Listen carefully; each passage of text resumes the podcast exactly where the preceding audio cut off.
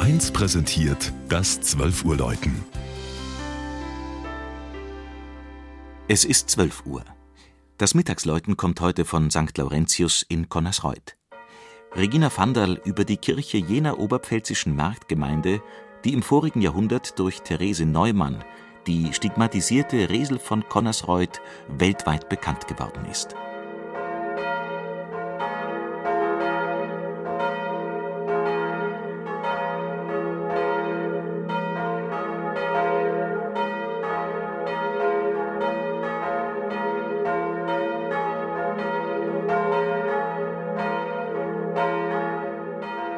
Connersreuth, im oberpfälzischen Stiftsland nahe der tschechischen Grenze gelegen, gehörte zur recht umfangreichen Grundherrschaft des Zisterzienserklosters Waldsassen.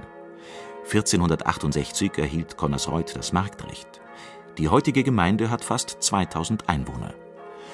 So klein das Dorf im 18. Jahrhundert auch gewesen sein mag, die Pfarrkirche St. Laurentius, 1782 geweiht, ist, wie der Kunsthistoriker Hugo Schnell einmal schrieb, ein schönes Beispiel des ausklingenden malerischen Rokoko, das in der armen Oberpfalz auch mit sparsamen Mitteln einen traulichen Charakter erreichte. St. Laurentius ist ein behäbiger Saalbau mit Satteldach und angebauter Sakristei. Den gedrungenen Turm krönt eine Laternenzwiebelhaube.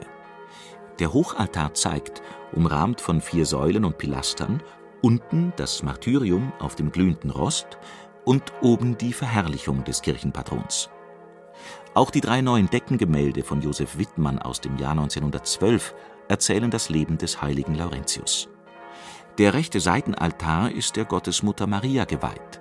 Der linke wurde 1928 zu Ehren der heiligen Theresia von Lisieux errichtet, als Dank für die wunderbare Hilfe, die Therese Neumann auf ihre Fürsprache hin mehrmals erlangt hat. Die Resel von Connersreuth soll die Wundmale Jesu getragen, sich jahrelang ausschließlich von der täglichen Kommunion ernährt und Visionen gehabt haben. 2005 hat Rom den offiziellen Seligsprechungsprozess eingeleitet. Im alten Holzglockenstuhl von St. Laurentius hängt das dreistimmige Geläut.